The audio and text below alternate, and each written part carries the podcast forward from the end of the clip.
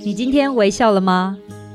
跟着微笑台湾，深度走访台湾每个乡镇、每个角落、每座山、每条河，发现这块土地上更多动人的故事，让这座岛屿和你重新连结。现在就出发！以上节目由财团法人农业科技研究院合作推荐。你今天微笑了吗？大家好，我是微笑台湾的总监李佩书。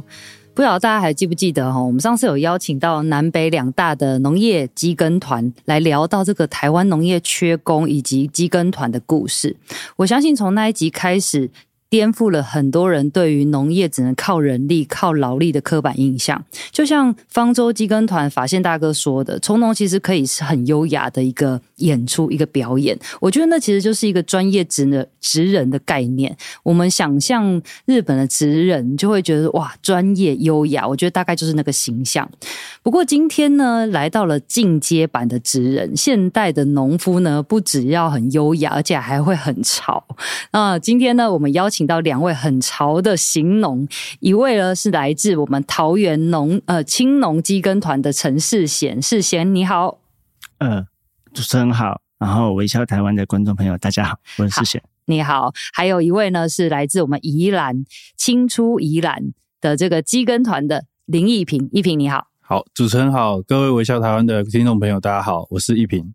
今天我们俩，我们三个人要来来聊一件很潮的事情。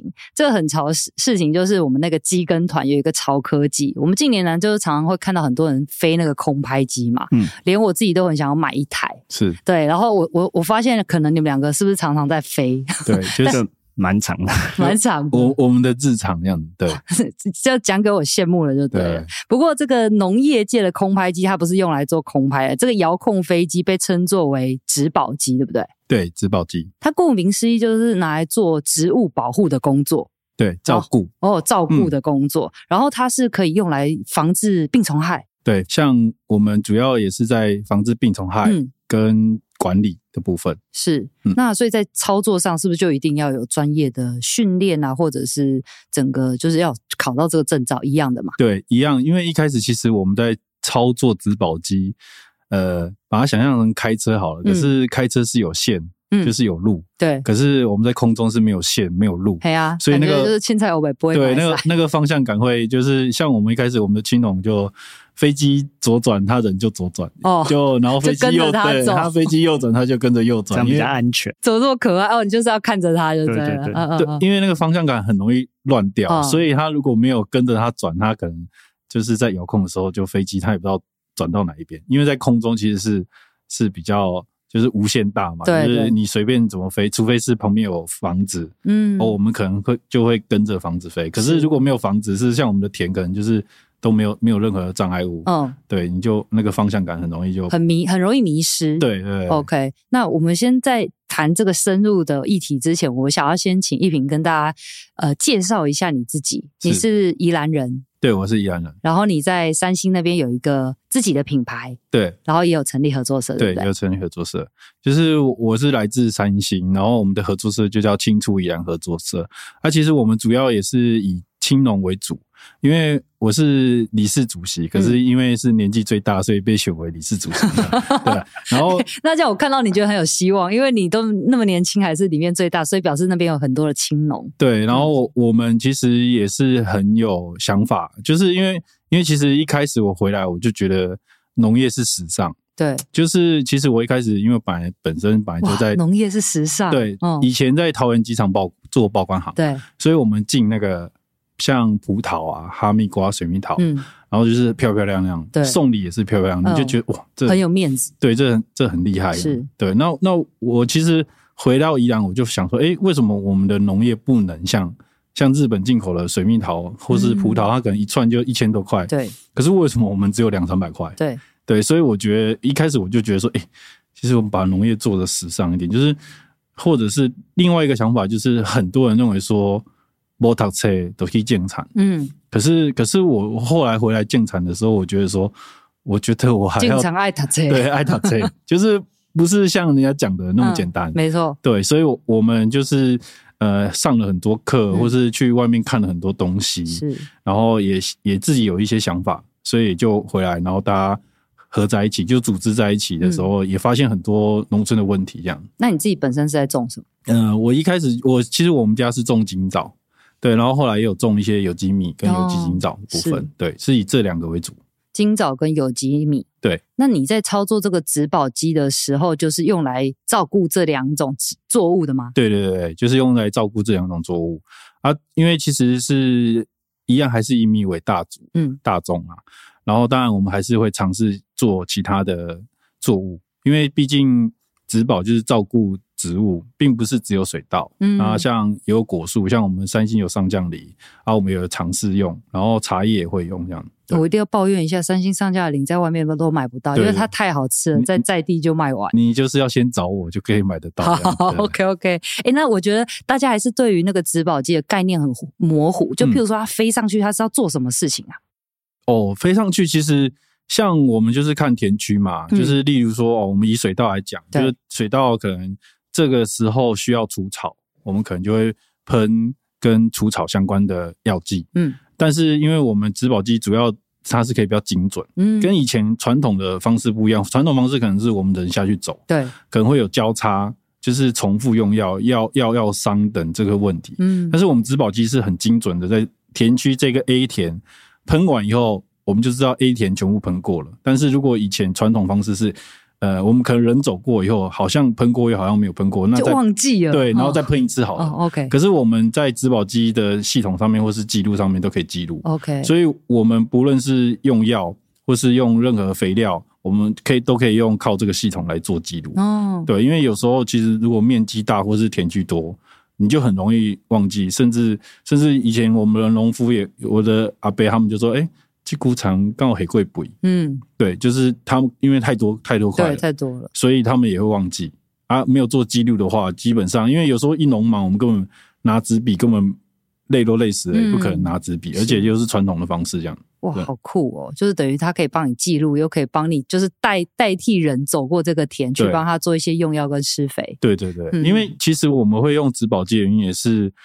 我们年轻人回来，其实一开始都跟着老一辈一起做，然后在喷药的时候，其实是夏夏天下去走，对，拉那个药线管线，嗯，但是第一个就是人接触药的时间很长，对啊，对，然后再第二个就是现在要找跟你一起喷药的人，我也不要啊，就是谁要，嗯、就是就是我用的全身都是药，而且又、嗯、又累又薪水又不高，对。对，然后。也很少人愿意要做这件事情，所以所以大家会觉得农夫好像很脏，嗯嗯嗯，对啊啊，所以我我就说我们要时尚一点，就是哎、欸，朋友等下我开飞机啊，真的很帅，所以就是帅，就是就是我觉得就是哎、欸，我就是时尚嘛啊，我种出来的东西其实品质也好，嗯，那你就觉得说哎，农业就是这个观念就是时尚，像你说潮，就是我们其实是食衣住行都是跟我们农息息相关，没有没有一样跟我们。不一样，嗯嗯，就是，所以我们才觉得说，哎，我们不可以让以前传统的观念看我们这些农夫，就是像很多人就说，哦，你你从容，然后我就说对啊，然后他就说，然后嘞，我说没有没有然后啊，他说那你都用什么东西？我就说，哦，我我有植保机啊，我印影机。他说，然后他说，那那那怎样？我说没有，我印影机，你的跑车是花钱的，我的印影机是赚钱。他说怎么说？我说因为我去打田。我可以跟人家收几千块，哦、啊！你在路上跑，你是喷钱，你就一直在喷你的油钱。OK，对。然后我说这是不一样的，对，真的很帅。那你当初是怎么就是去学或者是接触到这个植保机的？一开始其实是农委会在那边有推广的部分，嗯、然后在我们也有，因为本身就有需求，就是我们合作社里面农民也有需求，嗯、所以我们也有请请农委会帮忙。然后农粮署这边也有帮忙，然后后来我们又跟，因为我们是在宜兰，所以宜兰大学有一个无人机应用研究中心配合，然后做教学跟指导的部分，所以我们就请他们来教我们从考照开始教学。对，就因因为像我说的，一开始我们是开那个小台空拍机，嗯、其实也是会乱飞嘛，因为就是太小看不到。对，就算我们换大台，还是会乱飞，就是所以这也是需要一些观念跟技术，所以我们就是从宜大那边开始做教学。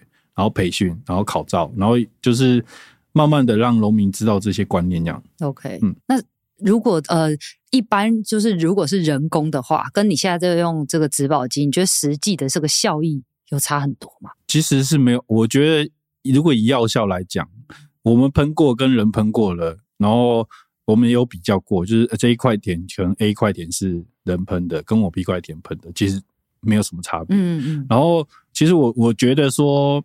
呃，不要说我们比较好，跟传统的比较好，嗯，但是我们很省省工，是又省力又省时时间，对，而且我们又是又帅，就是我们只要一飞，很多人就会来看我们，哎、你们在干嘛？这样，嗯、对，嗯、甚至有很多人就是我们就说好，那给你给你操作一下，因为我们毕竟知道什么样是安全的，这样我们也是用安全的方式让他，哎、欸，你不然你就在旁边一点看我，对对，因为因为毕竟其实植保机或是我们打田的时候，其实。是很多人觉得，哎、欸，到底在干嘛？就是很很酷啊，这样。所以我觉得，就我们就是时尚啊，我们只是只是我们穿的长一点这样。可是可是后来我其实我也有觉得，觉得有一个观念，就是要跟农夫讲，就是其实我们可以穿帅一点。哎、欸，我也觉得是、欸，哎，对，就从。服装上就让大家觉得说哇，真的就是帅。对，就是就是我们像你说的日本人农夫，他们其实都是有制服，对，或者你会觉得他很有形样。嗯，其实我们也可以很有型。这其实是对自己的工作的一个尊重。对，嗯、就是我觉得就是很像职人的概念，就是我我可以穿的帅一点，我雨鞋可以穿的小趴一点。嗯、其实我我认做任何事，我就觉得可以。可以就是时尚一点，不一定说一定要穿的脏脏的衣服这样。没错，我觉得听起来就是用这个植保机来呃做农这件事情是非常事半功倍的。对，嗯，那不过聊聊完了这个宜兰的部分的话，我就想要再问问世贤，因为世贤是来自桃园，对，那桃园大家都知道是航线很多，对。啊，你又在那边飞植保机，干安内干没塞。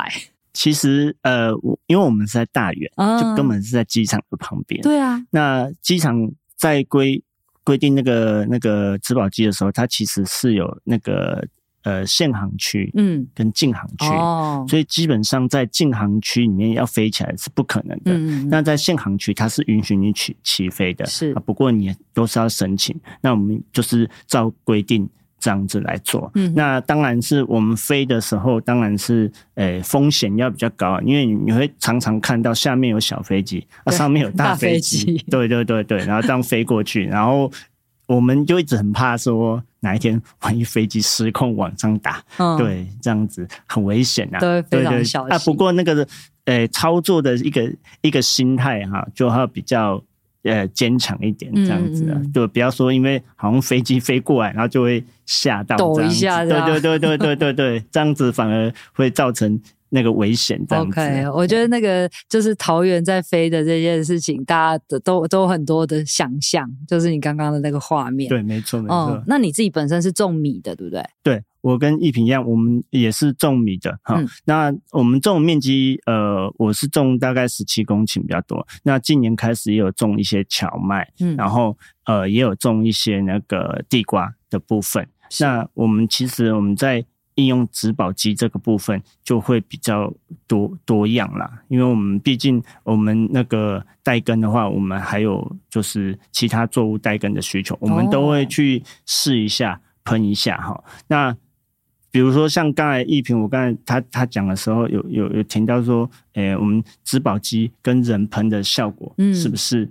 就是一样，嗯、的或是比较好？好嗯、对，基本上我们其实就我这么多年在飞的话，哈，我们也觉得其实效果是没差，嗯，但是药量我们自己试过是可以稍微。减少一点哦，就更安全用药。对对，至至少不会说就是过度用药。嗯，因为人在喷的时候，有的时候可能会就是喷比较重。嗯，因为大部分人喷药的时候就是一个农夫，就是大概而已啊。嗯，哎，一个感觉。对对对，一个感觉，那个感觉一到就哦，对，就是这样子，就就是这样喷过去。对，那植保机它真的像一平说的，它真的是可以比较呃精准。嗯，好，那精准基本上我们的。药量就会省，成本就会省。哦，原来是这样。对、啊哦，那现在你们这边的那个机耕团人数有多少人？呃，我们机耕团的人数加上农务室的话，大概有二十几，呃，二十十二位加十五位，这样子是二十七位左右。七位，对对有几台的那个植保机在飞啊？我们植保机呃三台而已，三台比较少。嗯，对，嗯、因为植保机虽然我们自己有办教育训练这样子，但是真正通过那个民航局的考试，然后还有那个药都所这边取得农喷的执照人还是比较少。目前的话，就只有两个。嗯、OK，对。所以就是两个，就是要到处帮大家操作这个植保机。对对对，那其他的是我们自己有办教育训练，然后有先初期的训练过，但是我们也是鼓励他要去去取得正式的一个一个执照证照之后，我们才会让他执行那个农喷的任务这样子。嗯哼，那这个农喷的任务大概这个频率是怎么样？然后只是个时间呢？频率的话，其实就是像。如果在宜兰的时候，好像宜兰的话，桃园的话，我们大概是我想一下，五月多哦，哎，开始在喷草哦。对，宜兰应该也差不多吧？差不多，我们的时间也是应该四五六，嗯，四五是会比较多在操作的时间。对对对，然后因为像我的品相也蛮多的，所以我草稻子喷完就喷地瓜，嗯，然后地瓜喷完，然后再喷仙草。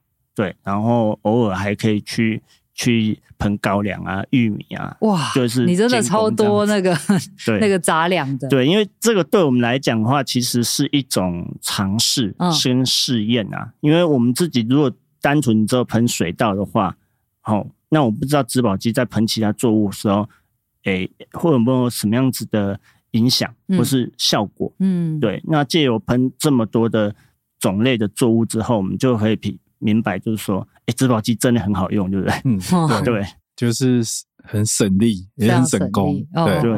而且我们这样平均飞一趟的话，基本上我每一区大概五分地吧，作业时间大概就是五分钟。哇，飞行的时间不会超过五分钟。哦，对。然后如果说我们一些人调配的好，就是药都配好了，五分地如果用人工这样走完要多久？至少要半个小时以上。哦，对，那他他走比较快，我走比较慢。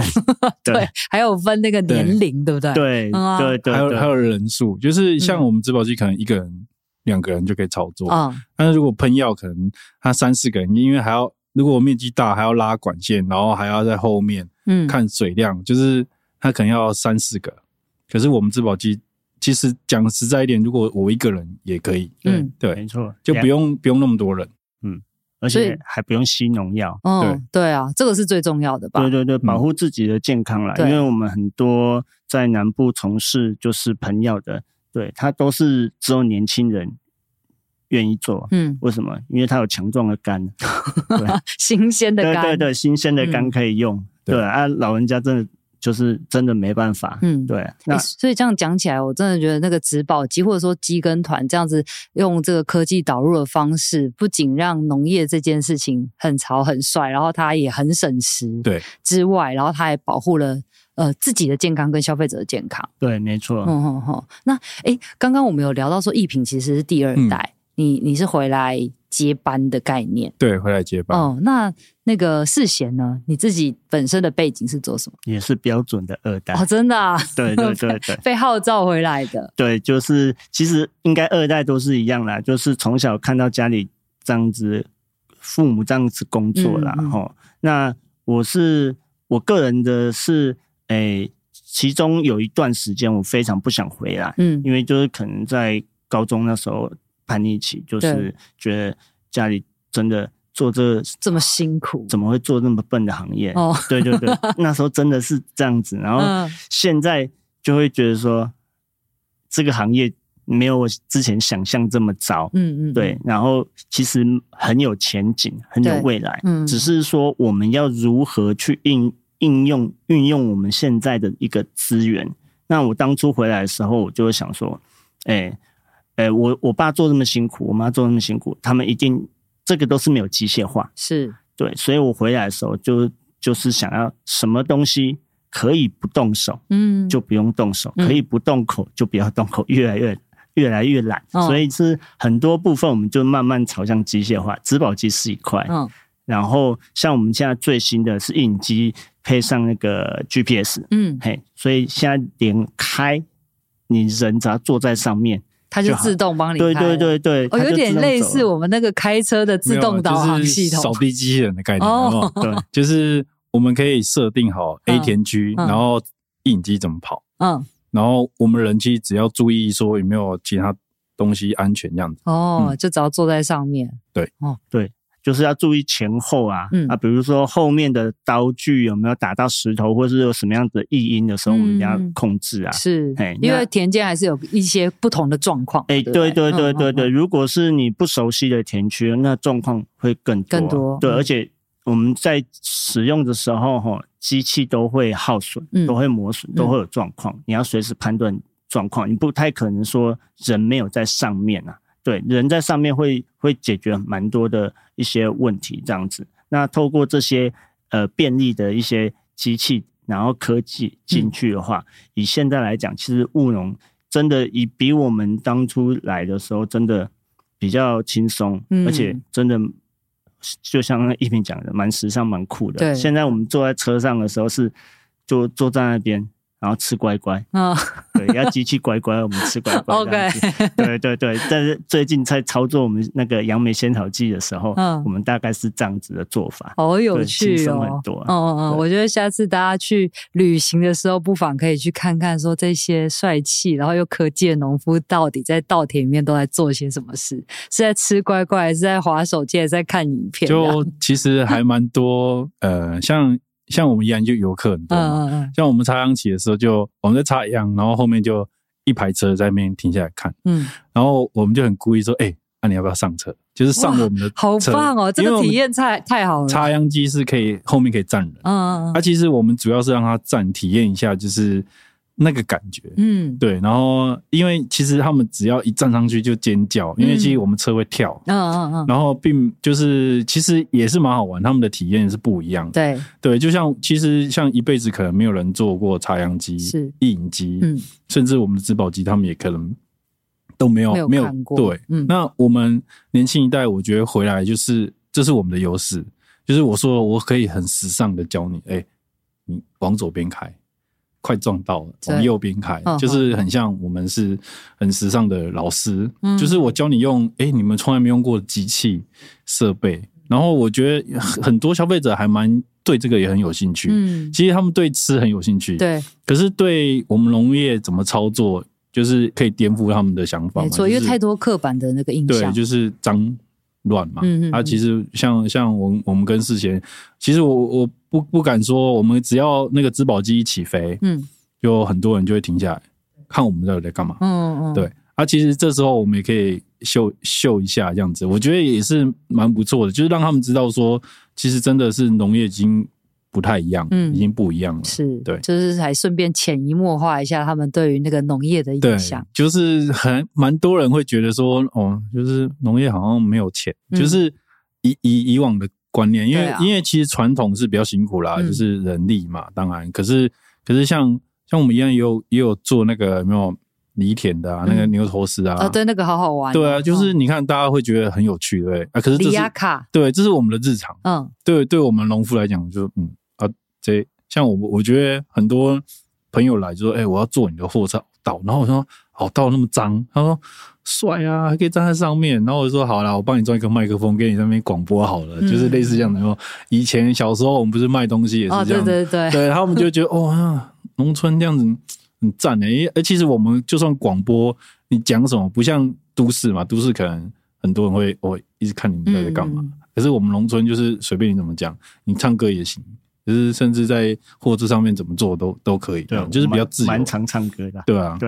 哇，被你们一讲起来，那个农村生活真的很快乐。大家有兴趣一定要去找找世贤跟那个一品体体验一下农村的生活。不过最后我也想要请问两位哈，因为现在鸡跟团的准备其实目前都已经到位了，除了呃我们讲的这个呃植保机，然后意影机，还有持续的招募人力之外，你觉得你们两个觉得未来有什么样的可能性是可以在用机械化或者是科技导入的方式，让台湾的农业更上一层楼的。呃，其实针对这一块哈，其实其实我们现在机器一直科技一直在进步，一直在引进啊。嗯，那基本上除了开发新的机器之外，哈，我觉得如何让旧的机器变得更更容易使用，嗯，更人性化，哦，也是一个方式。这这是我们目前我们自己在做的时候。呃，比较急迫需要的，因为你开发一个新的一个种植方式或者什么时候，嗯，当然花比较多时间。嗯，我可能等我享受到这边的时候，我都已经快离农了。对，对，所以我们现在 快放弃了。对，对，就就已经就老了啦。好，简单讲老了。那我们是希望说，以现在有的，像比如说印影机啊，挂上自动的 GPS、RTK 定位这样子，就会帮我们省很多这样子。对，那未来也是希望说，在各个。不同产业之内，呃，里面哈，然后很多的东西就开始慢慢的，呃，有机械化的部分。那像其实我们也知道，果树类的机械化，呃，比较难啊。嗯。那未来有这边的东西可以加速进来，或是辅助装置这些进来的话，就会对。诶、欸，整个农业的那个进步都会比较好，这样子。嗯，这个建议很好，就是怎么样在原有的、旧有的这些机械上面再帮它做升级。对，因为这种小确幸，我们比较快享受到这样子。这个的确，我们不讲太遥远的未来。嗯嗯，那奕屏觉得呢？我我我觉得就是像我一直强调，那农业就时尚。嗯，我觉得农业是可以生产出很好的东西，嗯，然后也是很时尚，但。但这个观念跟消费者当然还是有点落差，对，就是大家对于时尚还是有点落差，所以我，我我觉得说，我们农业跟企业、电子业跟任何的行业可以做结合，就是异业做配合，嗯、因为毕竟。呃，以农为本嘛，对，对，就是所以，所以大家会以农业其实可以跟任何的搭配。对，嗯，那我我比较认为需要就是像科技业，他们可能呃吃饮食方面，或是吃像我们可能是生产者，嗯，当然我我们也会有注重，比如说农药的管控，像我们现在是用科技的方式把农药减量，对，或是安全用药是，这是零检出。那如果企业端直接跟我们合作社，或是合作跟农民合作。相对的有好的食物，嗯，有好的产呃产品。那我觉得这样子，第一个他们可以信任，第二个我们也可以让他们体验，嗯，就是其实呃企业的 team building，他们训练，对，让他们知道说，哎、欸，农业其实像我讲的，哎、欸，很时尚，很酷啊，你们要不要来开飞机？嗯，搞不好你们没开过，欸、真的耶，哎、欸，你要不要来做一下印机？嗯，哦，因为我们可以可以用这种方式，因为我们像我们如果印机装 RTK，就是。你坐上去，基本上你不用操作。嗯，对我，我我就是让你安全。就是如果我们可以把它变成体验的一部分，就是其实是我们的日常，因为我们常常在。